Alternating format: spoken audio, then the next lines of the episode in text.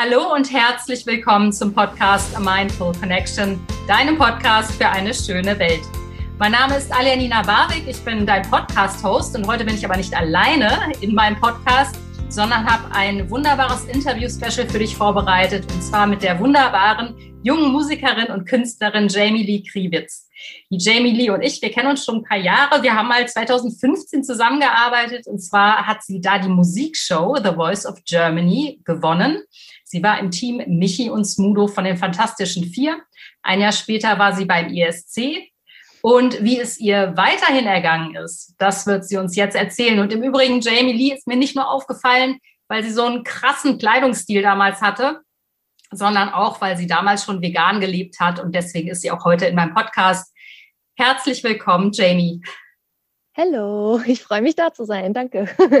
Ja, mega. Ich freue mich auch total, dass du hier bist und du musst mir mal und den Hörern so ein bisschen auf die Sprünge helfen. Wie ist es dir die letzten Jahre so ergangen, musikalisch gesehen? Wo bist du gelandet, nachdem du beim ESC warst?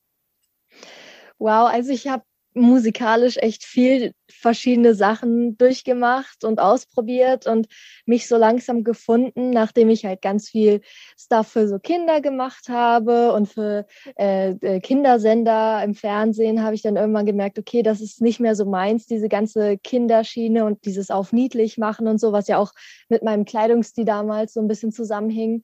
Irgendwann hatte ich darauf so gar keinen Bock mehr und habe mich erstmal so ein bisschen finden müssen und habe dann angefangen, anstatt wie vorher auf Englisch zu singen, auf Deutsch zu singen und selber Lieder zu schreiben und mir das nicht mehr schreiben zu lassen. Und bin so langsam äh, angekommen irgendwie und habe jetzt vor kurzem meine EP rausgebracht, Soul heißt die, mit dem Titelsong Soul auch, welcher vor kurzem rauskam. Und äh, das läuft ganz gut an und ich glaube, ich weiß jetzt so ein bisschen, wo es hingeht musikalisch bei mir. Ja. Cool. Ähm, wieso heißt die Single Soul? Ist das so ein bisschen so in Anlehnung an deine quasi Anime, Manga, äh, K-Pop-Zeit?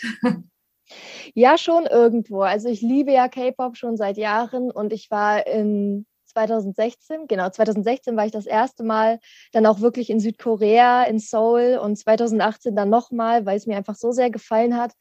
Und ich habe dort irgendwie so meinen Lieblingsort einfach gefunden und ich würde eigentlich am liebsten so dort auswandern, aber das lässt äh, meine Familie, glaube ich, nicht zu. aber das ist einfach für mich so, ja, so ein Ort, äh, an den ich ständig denke, wo ich so ganz oft Fernweh habe und ich musste einfach einen Song darüber schreiben und deswegen, genau, habe ich ihn Soul genannt und darüber geschrieben. Das ist super cool. Dann, ähm, ja, erzähl mir doch mal, warum ähm, fühlst du dich so hingezogen zu Soul? Also was macht diesen Ort ähm, so besonders für dich? Boah, das ist schwierig zu beschreiben. Es ist einfach diese ganze Aura, dieser Mischmasch aus super modernen Vierteln, wo alles leuchtet und alles verglast ist und total krass aussieht, äh, zu ganz viel Kultur. Dann hat man mitten in der Stadt mehrere Tempel und so koreanische Altstädte, wo die Häuser alle so ganz klein und aus Holz irgendwie sind und es ist einfach so, diese ganze Kultur beeindruckt mich total. Und dieser Vibe dort, wenn man durch die Straßen geht, wenn es dunkel ist und alles einfach leuchtet und die Menschen dort, wie sie mit einem reden, mit einem umgehen, alles so sehr, ja, so sehr freundlich und so vorkommt und offen. Und das gefällt mir einfach total. Es gibt ja so Wohlfühlorte, ne? Also ich habe das auch mit einigen Städten, da fühle ich mich sofort zu Hause und man hat irgendwie sofort einen Bezug zu der Stadt. Ich habe jetzt im Rahmen meiner Recherche lustigerweise gelesen, dass ähm, Südkorea jetzt nicht unbedingt bekannt dafür ist, besonders eine vegane Hochburg zu sein. Wie sind deine Erfahrungen so? Also beim ersten Mal war es tatsächlich sehr schwierig, als ich 2016 da war, weil ich mich vorher auch nicht wirklich informiert hatte, wo ich dort vegan essen kann. Und das Problem ist, dass in den Großteilen von Seoul die Leute auch nicht so gut Englisch sprechen. Das heißt, es war dann auch schwierig für mich, das so zu kommunizieren, dass ich vegan bin. Und die meisten wussten auch überhaupt nicht, was das bedeutet dort, weil da eigentlich alle Fleisch essen. Aber beim zweiten Mal, 2018, habe ich mich einfach so ein bisschen vorbereitet, mir auf Koreanisch aufgeschrieben, wie das äh, heißt, wenn ich sage, ich esse keine tierischen Produkte. Und dann hat das echt ganz gut geklappt. Und es gibt an jeder Ecke dort eigentlich äh, so kleine Geheimecken mit so veganen Restaurants und so. Und ähm, ja, also man kann dort vegan essen, wenn man sich vorbereitet und informiert. Das ist, das ist glaube ich, sehr wichtig bei einigen Ländern. Kannst ja. du den Satz noch auf Koreanisch? Nee, den habe ich mir nicht gemerkt. Ich glaube, ich musste ihn aber auch nicht so oft anwenden, also es ging. Sehr gut. Ähm, generell, es gibt ja mittlerweile viele Künstler, die tierleidfrei leben. Ja, zum Beispiel, keine Ahnung, in Deutschland fällt mir Thomas D. ein, so spontan. Du warst auch bei den Fanta 4 im Team damals. Dann äh, Moses Pelham lebt vegan. Ähm, jetzt von den internationalen Künstlern, Billie Eilish, die ist ja so die Galionsfigur, das Aushängeschild auch der veganen ähm, künstlerischen Bewegung. Ähm, wie wichtig findest du es, dass Künstler sich dazu äußern oder findest du, man sollte das trennen? Ich finde es ziemlich wichtig, dass Künstler sich dazu äußern, weil sie für viele ja auch ein Vorbild sind, für Jung und Alt. Und man hat eh schon, finde ich, eine andere Verbindung zu den Fans durch diese Musik. Also man kann mit denen irgendwie anders reden und die fühlen sich zu einem mehr, ja, die, das fühlt sich persönlicher einfach an. Und ich glaube, es ist wichtig, dass man dann wichtige Themen wie zum Beispiel Veganismus auch einfach anspricht, weil sie etwas zugänglicher in dem Moment dafür sind, wenn das äh, ihr Lieblingskünstler, sage ich mal, sagt, anstatt halt irgendwer random auf der Straße äh, ruft. Ähm, ich glaube, das ist schon sehr, sehr wichtig, das so zu verbreiten auf die Art und Weise. Ja, finde ich, finde ich super. Ich denke, so der vegane Gedanke ist ja auch immer stärker so in den letzten Jahren, unter anderem eben wegen der ganzen Jugendlichen, die freitags auf die Straße gegangen sind, einfach immer stärker so mm, ja ins, ins Hirn der Gesellschaft sozusagen gedrungen. ähm, trotzdem nochmal zurück zu dir. Ich habe gelesen, du bist 2013 vegan geworden, also eigentlich genau in dem gleichen Jahr wie ich, lustigerweise, obwohl ich schon Ach, sehr, sehr lange vegetarisch lebe, ja.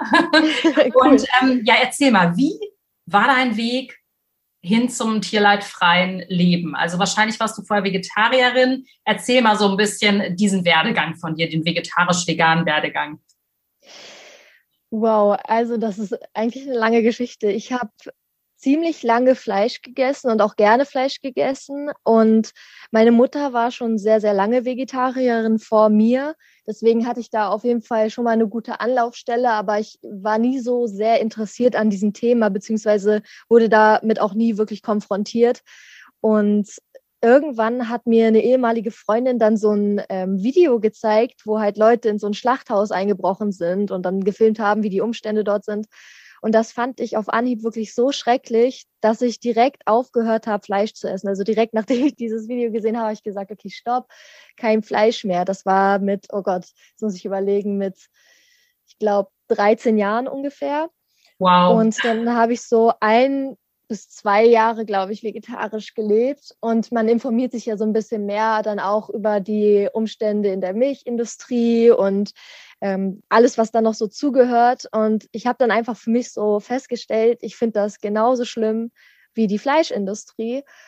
Und dann habe ich einfach so gesagt, okay, ich versuche es mal eine Woche vegan und dann einen Monat vegan. Und dann habe ich gemerkt, dass es echt gut klappt. Und ja, seitdem bin ich jetzt oh Gott, ich muss rechnen.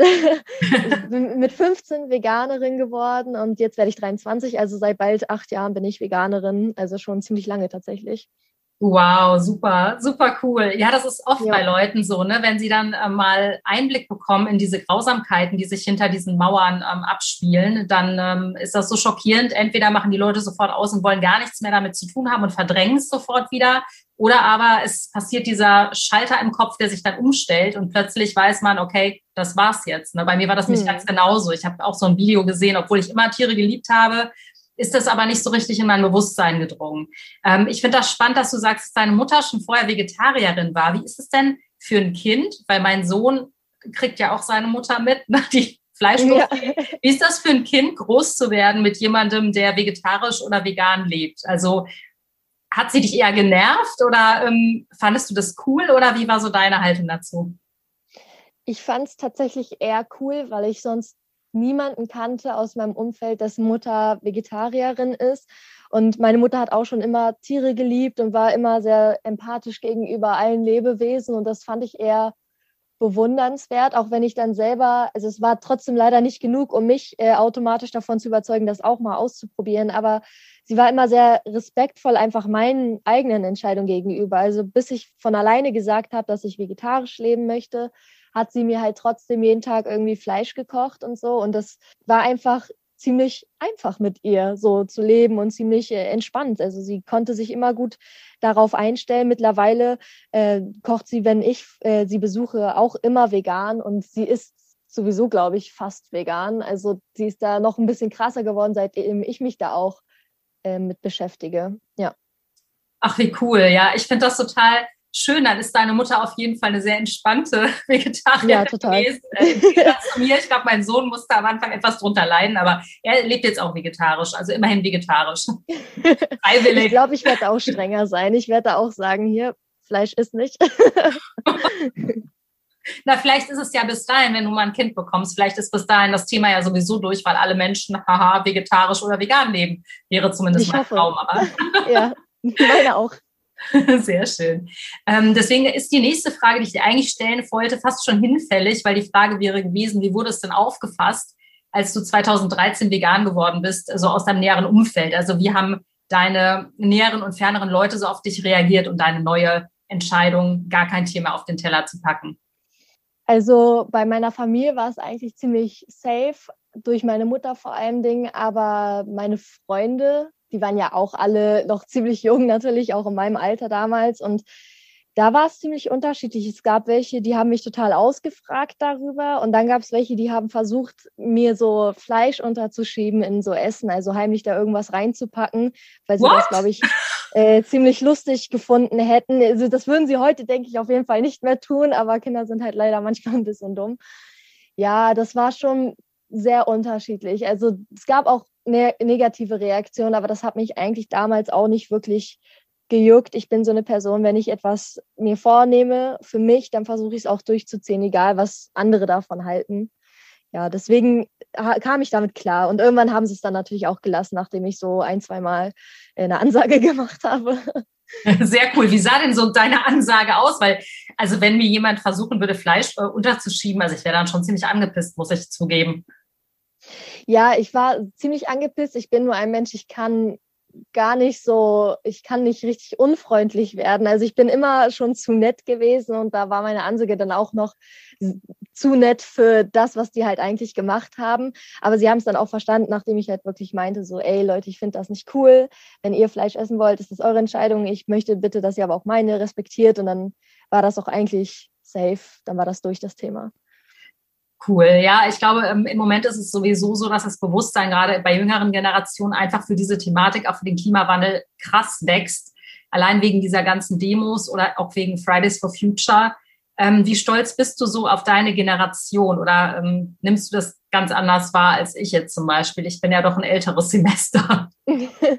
ich bin ziemlich stolz darauf, dass gerade so viele junge Leute aufstehen und sich neben Veganismus auch generell für die Umwelt einfach einsetzen. Ich habe das Gefühl, dass, dass, dass die erste Generation jetzt ist, die es wirklich einfach checkt und die sich so gemeinsam versucht, dafür einzusetzen und äh, was Eigenes dafür aufgeben, und zwar Schulzeit und irgendwie auch äh, Bildungszeit. Und das finde ich halt einfach super mutig und total cool. Und ähm, super stark einfach. Also das würden nicht viele machen, so eigene Bildung dafür zu opfern. Und ich glaube, daran erkennt man auch, wie wichtig das den, gerade der jüngeren Generation einfach ist, weil wir möchten auch, dass die Welt immer schön bleibt und sie wird halt immer schlimmer, immer schlimmer. Und irgendwann muss man ja was ändern. Und gerade, dass jüngere Leute da so ein Zeichen setzen wollen, finde ich super cool und sehr stark. Ja, voll. Muss auf jeden Fall unterstützt werden. Ähm, was hat sich denn für dich persönlich verändert, seitdem du vegan lebst? Kannst du da irgendwas ausmachen? Ja, also erstmal sind seitdem ich vegan lebe viel mehr Produkte auf den Markt gekommen. Also ich bin ja auch äh, total der Fan von Ersatzprodukten. Ich bin, ich liebe Tofu, ich liebe Soja. Ich äh, könnte mir das jeden Tag reinziehen. Und ich habe mir ich glaube, vor so drei, vier Jahren immer gewünscht, dass ich irgendwann mal vegane Tiefkühlpizza finde. Und jetzt ist das so. Und ich habe halt ständig früher, als ich, also vor allem als ich angefangen habe mit Veganismus, habe ich ständig gehört, ja, nur weil du jetzt vegan wirst, wird sich ja nichts ändern. Und jetzt haben selbst diverse Fastfood-Ketten vegane äh, Optionen und äh, da soll mir halt einer sagen, dass sich nichts ändert. Und von heute auf morgen kann sich gar nichts ändern, aber man sieht, wie langsam einfach alle offener diesem Thema gegenüber werden. Und äh, diese ganzen Aktionen, die ja auch kommen, ne? so Veganuary und so ganz viele Leute machen auch einfach aus Interesse mit und sind einfach ja nicht mehr so ähm, ja so angespannt, sobald dieses Thema aufkommt, sondern eher offen. Also zumindest ist das so mein Gefühl und äh, das freut mich natürlich total, weil früher gab es da schon eher bösere Blicke, wenn ich das Thema mal erwähnt habe. Ja, kann ich total nachvollziehen. Ich habe lustigerweise heute gelesen, dass ähm, diesen Januar äh, 500.000 Menschen allein in Deutschland bei Veganuary wow. mitgemacht haben. Das ist eine halbe Million. Und egal, ob sie es aus Interesse nur machen oder ähm, ob sie vielleicht jetzt sogar weiterhin auch vorhaben, vegan zu leben, ich finde, das ist super. Auch, dass die ganzen Supermärkte das so unterstützen, diese ganzen hm. Counter, ne? Aldi und Lidl und Schleichwerbung, okay, aber du weißt, mehr, was ich meine. ähm, ich finde es total cool. Und was mich manchmal stört, und ich weiß nicht, wie du das siehst, ist dann, ähm, dass Leute auch, die Fleisch essen, so zu mir sagen, so ja, also wieso gibt es denn hier vegane Burger? Kann man doch direkt Fleisch essen, so diese Ersatzprodukte sind doof. Wie siehst du das? Ja, ich finde solche Argumente auch immer ein bisschen schwierig, da ich ja früher Fleisch total geliebt habe, den Geschmack. Und nur weil ich Veganerin werde, möchte ich ja diesen Geschmack vielleicht nicht direkt verlieren, sondern wenn es dann Produkte gibt, die fast genauso schmecken, dann greife ich da natürlich zu. Und ähm, was ich ständig höre, ist halt immer dieses, warum macht man denn vegane Produkte in der Form von Tierprodukten? Und da denke ich mir auch so, okay, zeig mir eine Stelle an der Kuh, die aussieht wie ein Burger. Also ich, ich finde, das ist einfach so eine. Entschuldigung, das ist super. Das ist super. Es ist mir noch nie stimmt. Super gut. Ja, so, weil ich, ich frage mich halt, wenn das dein größtes Argument ist gegen Veganismus, dann weiß ich halt, möchte ich mit dir auch eigentlich nicht weiter diskutieren darüber, dass, dass meine Produkte so aussehen wie Fleisch oder so schmecken wie Fleisch, ist jetzt eher kein Nachteil, finde ich, oder kein, kein Argument gegen Veganismus, sondern eher dafür, dass es halt selbst im Veganismus Produkte gibt, die, also man muss einfach nicht auf diesen Geschmack und auf diesen Genuss verzichten. So, also ich finde, das ist eher ein Argument dafür. Deswegen mag ich das halt nicht, wenn Leute sowas sagen. So. Ja, du, das ist ja auch immer wieder erstaunlich. Ne? Die Argumente, die einem so entgegenschlagen, das sind ja meistens nur Scheinargumente, die sind ja überhaupt nicht durchdacht. Also ich finde es gerade super, was du gesagt hast mit dem Burger und der Kuh. Ähm, darüber habe ich noch nicht einmal nachgedacht. Also ich meine, was ist ein Stück Fleisch, ja? Ähm, hm. Also das hat ja auch, also erstmal offensichtlich nicht so viel mit dem Tier zu tun, geschweige denn Burger, der aus tausend Kühen wahrscheinlich besteht, die irgendwie zusammengepanscht mhm. wurden. Also es ist, ja, das ist eigentlich totaler Schwachsinn. Ne? Warum meinst du, halten sich Leute an solchen Scheinargumenten fest? Boah, das ist schwierig. Ich glaube, viele, wie du vorhin gesagt hast, wenn sie erstmal mitkriegen, wie grausam das alles ist, dann schließt sich bei manchen einfach so, sage ich mal, der Vorhang und man möchte vielleicht nicht dahinter gucken. Und auf der einen Seite ist das natürlich völlig verständlich und dann versucht man erstmal mit allen möglichen Argumenten dagegen zu werfen, damit man sich vielleicht selber nicht so schlecht fühlen muss oder nicht damit konfrontiert werden muss. Ähm, ich glaube, dass man dann einfach versuchen sollte, ganz nett und freundlich und äh, ja konstruktiv darauf einzugehen und wirklich darauf hinzuweisen, wie es wirklich ist und dass solche Argumente halt ja ne, nicht, nicht keinen Bestand haben einfach. Ähm, ich glaube einfach, es ist für diese eine Art so, bitte, bitte sag mir nicht oder mach mir nicht klar, dass das, was ich tue, falsch ist. So. Ich glaube, das ist so der Grund dafür. Meistens zumindest, denke ich. Ja, ja, kann ich mir auch gut vorstellen, dass sie es versuchen, irgendwie abzuwehren oder ja, von sich wegzuschieben, ne? Mhm. Ähm, obwohl sie eigentlich, sag ich mal, moralisch gesehen wissen, dass es falsch ist, was sie tun. Ähm, Nochmal zurück zu dir ähm, als Musikerin, Künstlerin. Ähm, Du hast ja gerade vorhin gesagt, dass es auch wichtig ist, ähm, vielleicht für eine bessere Welt einzutreten. Wird es irgendwann auch mal Jamie Lees Songs für eine bessere Erde geben? Also kannst du dir vorstellen, irgendwann mal darüber auch ähm, Texte zu schreiben? Ja, absolut. Also ich glaube, dass das, was heißt ich glaube, ich weiß eigentlich, dass das ein Thema für mich ist, welches ich auf jeden Fall noch in meinen Songs verarbeiten möchte. Ich muss ehrlich gestehen, ich weiß nur noch nicht so richtig wie, da ich bisher keine politischen Songs, sage ich mal, veröffentlicht habe. Und ich glaube, man muss das immer sehr durchdacht machen, damit das auch gut ankommt und cool rüberkommt und den Punkt aber auch einfach trifft. Aber das werde ich auf jeden Fall noch rausfinden, wie man das macht. Und äh, das ist mir auf jeden Fall sehr wichtig, dass ich das noch irgendwann in einen Song haue und den rausbringe. Wie cool. Ich werde ihn auf jeden Fall kaufen. Hören. Na, Logo. ähm, andere Frage, die Corona-Zeit ist ja eine Zeit, die auch viele Künstler und Musiker beutelt, allein weil Konzerte nicht stattfinden können. Ähm, Ja, wie erlebst du diese Zeit gerade? Sehr ähm, schwierig. Also es ist eine Achterbahnfahrt. Ähm, Gott, man verdient halt einfach gerade kein Geld, ne? Also als kleiner Künstler, sage ich mal. Und das ist so das größte Übel. Ich habe, sage ich mal, noch Glück, weil ich einen Verlobten zu Hause habe, der genug Geld verdient, um für uns beide so zu sorgen. Aber das äh, will man ja auch nicht. Ich will ja selber Geld verdienen und das Problem ist einfach, ich denke immer an die ganzen Künstler, die halt beispielsweise irgendwie nach Berlin gezogen sind, ganz alleine in irgendeiner überteuerten kleinen Wohnung sitzen und überhaupt nicht mehr wissen, was sie machen sollen, weil sie auch mit ihren äh, Singles, die sie rausbringen, kein Geld verdienen, also mit Streams oder so, weil sie einfach noch nicht groß genug dafür sind. Und die müssen ja super verzweifeln. Also ich muss, muss mir jetzt auch gerade äh, einen ähm, Nebenjob suchen, damit ich halt irgendwie ein bisschen was verdiene und mich nicht so fühle, als würde ich die ganze Zeit zu Hause sitzen und faulenzen, so, weil ich kriege immer, selbst wenn ich gezwungen bin zu faulenzen, kriege ich halt immer so ein schlechtes Gewissen, als würde ich das gerade so absichtlich machen. Deswegen versuche ich halt irgendwie jetzt produktiv zu sein, Songs zu schreiben und halt einen Nebenjob einfach zu finden. Aber ja, also ich hoffe einfach, dass diese Zeit bald vorbeigeht und wir so ein bisschen wieder in den normalen Alltag reinkommen und dass Künstler oder generell die ganze Entertainment-Industrie und Branche, dass da wieder ein bisschen mehr Geld fließt und Leute einfach ihren Leidenschaften wieder nachkommen können. Ja, total. Weil es ist schon merkwürdig, ich sag mal, für alle mittlerweile, wo wir eigentlich fast ein Jahr lang nicht mehr auf Konzerten oder im Theater oder wo auch immer waren. Und ich meine, für viele Leute ist es ein Luxusproblem, aber es gibt eben auch Menschen, die davon leben, so wie du, was wirklich an die Substanz geht. Wir wissen ja alle, wie diese Pandemie entstanden ist. Es ist auch kein Geheimnis. Ich habe da auch mehrere Podcast-Folgen zu gemacht. Mich enttäuscht das wahnsinnig, weil ich habe mir wirklich eingebildet, muss ich sagen, in meiner grenzenlosen Naivität, dass ähm, die Leute endlich aufwachen. Zumal jetzt in Tönnies und überall in den ganzen Schlachthäusern eben auch die Corona-Pandemie äh, ausgebrochen ist, so vor ein paar Monaten. Ich dachte mir, dass da endlich die Leute in Deutschland mehr wach werden und mal mhm. den Zusammenhang herstellen zwischen dem Virus und woher es kommt ähm, und ihrem maßlosen Konsum. Ähm, inwieweit denkst du darüber nach und ähm, inwieweit denkst du auch als Veganerin darüber nach, dass die Leute mal endlich wach werden?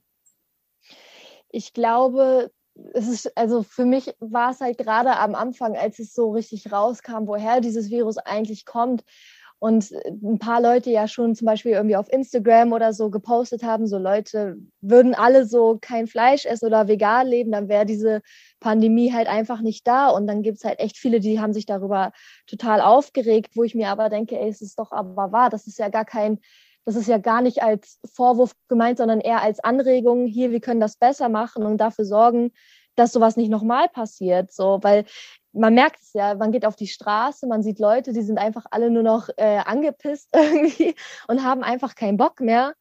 Und wenn es dann einen Weg gibt, sowas komplett vorzubeugen und irgendwie so ansatzweise ein bisschen was dagegen zu tun, dass sowas nochmal irgendwann geschieht, dann, und dass der Veganismus ist, warum kann man sich damit dann nicht beschäftigen, beziehungsweise das akzeptieren und einfach mal ein bisschen versuchen, den Fleisch- oder Tierproduktkonsum ähm, einzu, einzudämpfen. Also ich glaube, das ist halt auch, auch wieder eine Art ja, Zeichen zu sagen, hier, ich will damit nichts zu tun haben. Ich bin nicht, bin nicht schuld. Natürlich ist man nicht direkt schuld daran, aber solange es das gibt, dass Leute Tierprodukte konsumieren, glaube ich, wird es auch immer diese ganzen ich sag mal, Pesten und so geben, so Schweinepest und sonstiges. So, es gab so viele Krankheiten, die einfach von so irgendwelchen Schlachthöfen kamen oder generell einfach dadurch herkamen, dass wir Tiere essen. So und ja, ich habe das Gefühl, die Leute wollen es einfach nicht begreifen, nicht weil sie es nicht können, sondern weil sie einfach sich nicht schlecht fühlen möchten. Und das hat mich echt ein bisschen schockiert, wie viele da entsetzt waren, nachdem da ein paar Leute so den, ihren Mund aufgemacht haben und das äh, gesagt haben. Ja. Ja, krass. Ähm, ja, ich teile total deine Meinung. Ich sehe das ganz genauso. Ich bin auch ehrlich gesagt ein bisschen frustriert, dass, ähm, dass doch so wenig Leute ihre Konsequenzen aus all dem ziehen. Ähm, was für Reaktionen hast du denn da so gelesen? Nimm uns mal so ein bisschen mit, weil ich habe solche Reaktionen jetzt gar nicht so richtig äh, mitbekommen, gerade am Anfang der Pandemie. Ja, es war alles Mögliche. Also Sachen wie, ähm, ihr müsst jetzt nicht euren Veganismus-Scheiß in jedes Thema mit reinziehen und äh, hört auf, uns zu bekehren, bis zu Leute, die wirklich versucht haben, irgendwie zu argumentieren, warum das halt Schwachsinn ist, also warum das nichts mit Veganismus an sich zu tun hat, das Thema. Also alle möglichen Meinungen. Natürlich gab es auch Leute, die äh, dazu gestimmt haben, aber das waren halt leider eher die, die Minderheit in der Kommentarsektion. ja, das glaube ich. Wie weit ähm, oder inwieweit ist es auch gefährlich, manchmal als Künstler den Mund aufzumachen zu doch solch umstrittenen Themen wie Veganismus? Man wird da ja ganz schnell in so eine Ecke gesteckt. Also ich habe schon viele Follower verloren tatsächlich dadurch, aber das ist es mir wert, weil ich mir einfach denke, ich habe irgendwie eine Message, die ich versuche zu verbreiten und das kann, also egal was, was man für eine Message hat, das wird nie jedem gefallen und wenn dass meine Message jetzt Veganismus ist, was halt einfach ein bisschen kontroverser ist, dann ist das so. Also ich äh, nehme mich da nicht zurück, weil mir das einfach total wichtig ist. Also ich bin ja äh, auch Feministin zum Beispiel und ich poste auch ständig in meinen Stories irgendwelche feministischen Sachen. Ähm, und da gibt es natürlich auch äh, hauptsächlich natürlich Männer, die dann halt abhauen oder die mir doofe Nachrichten schreiben. Und ähm, ich glaube, dass es halt einfach wichtig ist, dann weiterzumachen und sich nicht irgendwie vor Angst dann zu verkriechen. So, man muss ja irgendwie auch zeigen, dass man dazu steht, was man sagt und dass man so ein bisschen Stärke einfach zeigt, ne? Ja, ja. auf jeden Fall, auf jeden Fall. Ja, ist interessant. Ne? Also Social Media hat da viele Vorteile, aber eben auch sehr viele Nachteile, ja. weil man sich öffentlich angreifbar macht. Ich denke, die Erfahrung wirst du so die letzten Jahre auch gesammelt haben. Ähm, erzähl mal von deinen schönsten Erlebnissen bei, bei Social Media. Also gab es da auch irgendwas, wo du gesagt hast, wow, das war einfach nur cool? Was ich immer total toll finde, ist, wenn ich irgendwas ankündige, auf Instagram zum Beispiel, und äh, oder ein Gewinnspiel mache, wie viele Leute tatsächlich mitmachen und wie viele Leute Sachen einsenden. Also ich hatte mal ein Gewinnspiel gemacht, wo ich äh, Schuhe verlost habe aus einem meiner The Voice-Auftritte, die so total viral gegangen sind äh, zu der Zeit, weil sie so eine Leuchtsohle hatten, was damals noch so ziemlich neu war. Äh, ich habe dann halt so gesagt, jeder, der mitmachen will, also die Schuhe gewinnen will, der muss mir ein Paket schicken und irgendwas sich einfallen lassen. Also irgendwas basteln, irgendwas Cooles äh, sich einfallen lassen, irgendwie kreativ sein. Und da kamen so tolle Einsendungen von allen möglichen Menschen, von Menschen, die äh, weitaus älter sind als ich und von Kindern, von Jugendlichen. Da haben Leute sich echt kreativ ausgelassen, nur um diese Schuhe irgendwie zu gewinnen und diesen Support einfach zu sehen, dass Leute wirklich nicht einfach nur einen Kommentar schreiben würden, um etwas zu gewinnen, sondern wirklich zeigen, hier, ich supporte dich und ich mache das mit, weil ich das haben will.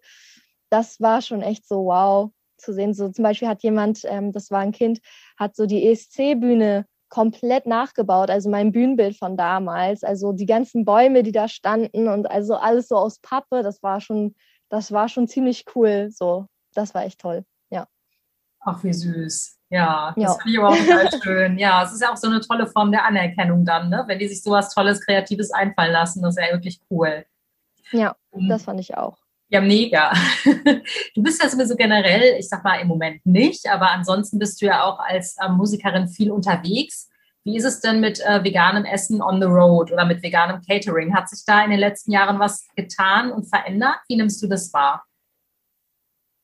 am Anfang, muss ich sagen, war es ab und zu etwas schwierig. So 2015, 2016 war es manchmal echt nicht einfach, Leute, Leute davon zu überzeugen, dass ich halt wirklich nur veganes Essen haben möchte, wenn es jetzt auf irgendeiner Veranstaltung Catering gab. Mittlerweile, dadurch, dass es ja auch so ein bisschen ähm, der Trend ist, sage ich mal, äh, gibt es ja jetzt öfters auf jeden Fall Essen so bei so Caterings, welches vegan ist. Aber früher war das nicht so einfach. Also ich hatte zum Beispiel einen Auftritt bei einer Kindersendung und die haben mich einen Tag vorher gefragt, was ich gerne zu essen habe. Und ich bin äh, ziemlich unkompliziert und habe halt einfach gesagt, ey, ich habe voll Bock auf irgendwie Nudeln mit Tomatensauce. Das Einzige, was ihr halt irgendwie aufpassen müsst, ist halt keine Einudeln bitte und keine Sahne oder sowas verwenden und kein Käse.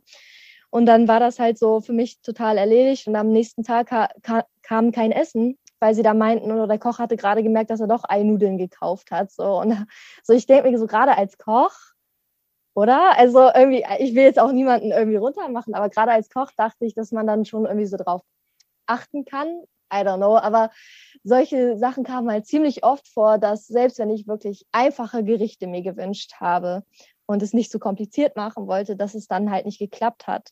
So, aber ich muss sagen, mittlerweile hat sich das auf jeden Fall gebessert. Also, wie schon gesagt, dadurch, dass das auch irgendwie so eine Art Trend gerade ist, ne, dass Leute sich auch so ein bisschen mehr damit beschäftigen und, oder auch mal einfach zeitweise vegan leben, dass, dass Leute äh, oder Veranstalter halt mehr veganes Essen auf jeden Fall anbieten bei Caterings.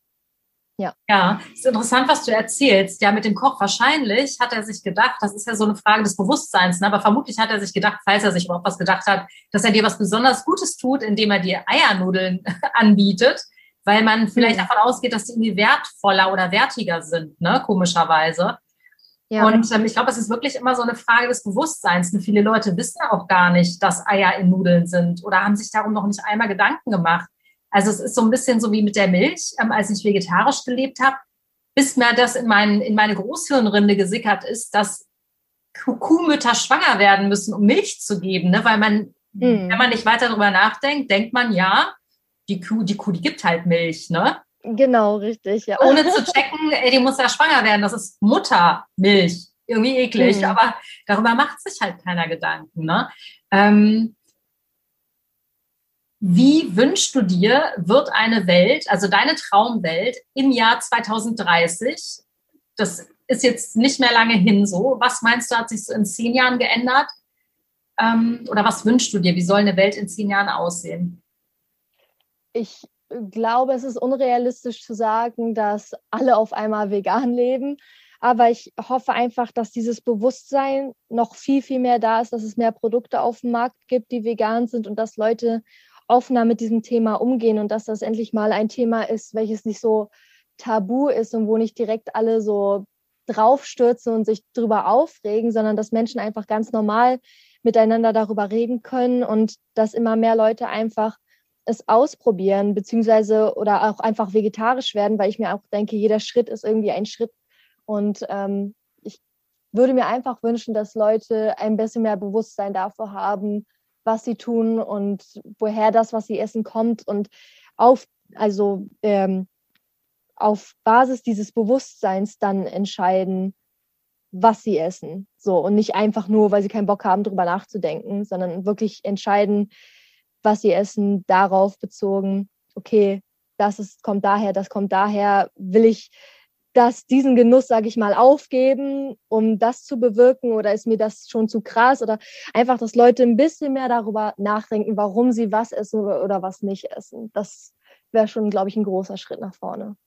Mhm. Und ähm, wo siehst du dich musikalisch in den nächsten zehn Jahren? Also wo willst du hin? Wo soll da deine Reise hingehen? Deine Jamie Lee-Reise?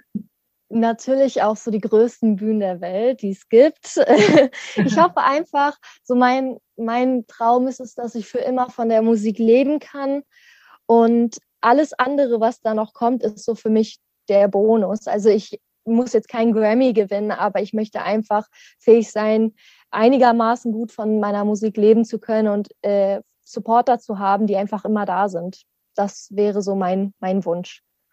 Super schön, ja klar. Das wünsche ich dir auf jeden Fall auch. Ähm, Dankeschön. wo können dich denn meine Zuhörer, Schrägstrich, meine Zuhörerinnen erreichen? Instagram, Facebook, wo auch immer. Schmeiß uns mal alle deine Daten hier in die Runde. Also ihr könnt mich auf Instagram erreichen, Jamie Lee Kriewitz heiße ich da, genauso wie auf Facebook oder auch auf YouTube. Jamie Lee heißt mein Channel. Also das sind so die größten Plattform, über die man mich erreichen kann. Und ich bin auch eine Person, ich schreibe super gerne mit Leuten. Also auch wenn es viele Nachrichten manchmal sind, ich lese mir alles durch und ich antworte auch gefühlt immer allen. Deswegen, wenn es beim ersten Mal nicht klappt, gerne noch ein zweites Mal schreiben. Ähm, ich liebe es, mit euch zu kommunizieren und ähm, ja, ich freue mich auf euch. super schön. Und ähm, was wünschst du jetzt abschließend nochmal den Zuhörern, Zuhörerinnen dieses Podcasts? So, was was sollen die aus diesem Gespräch mitnehmen? Was ist dir wichtig?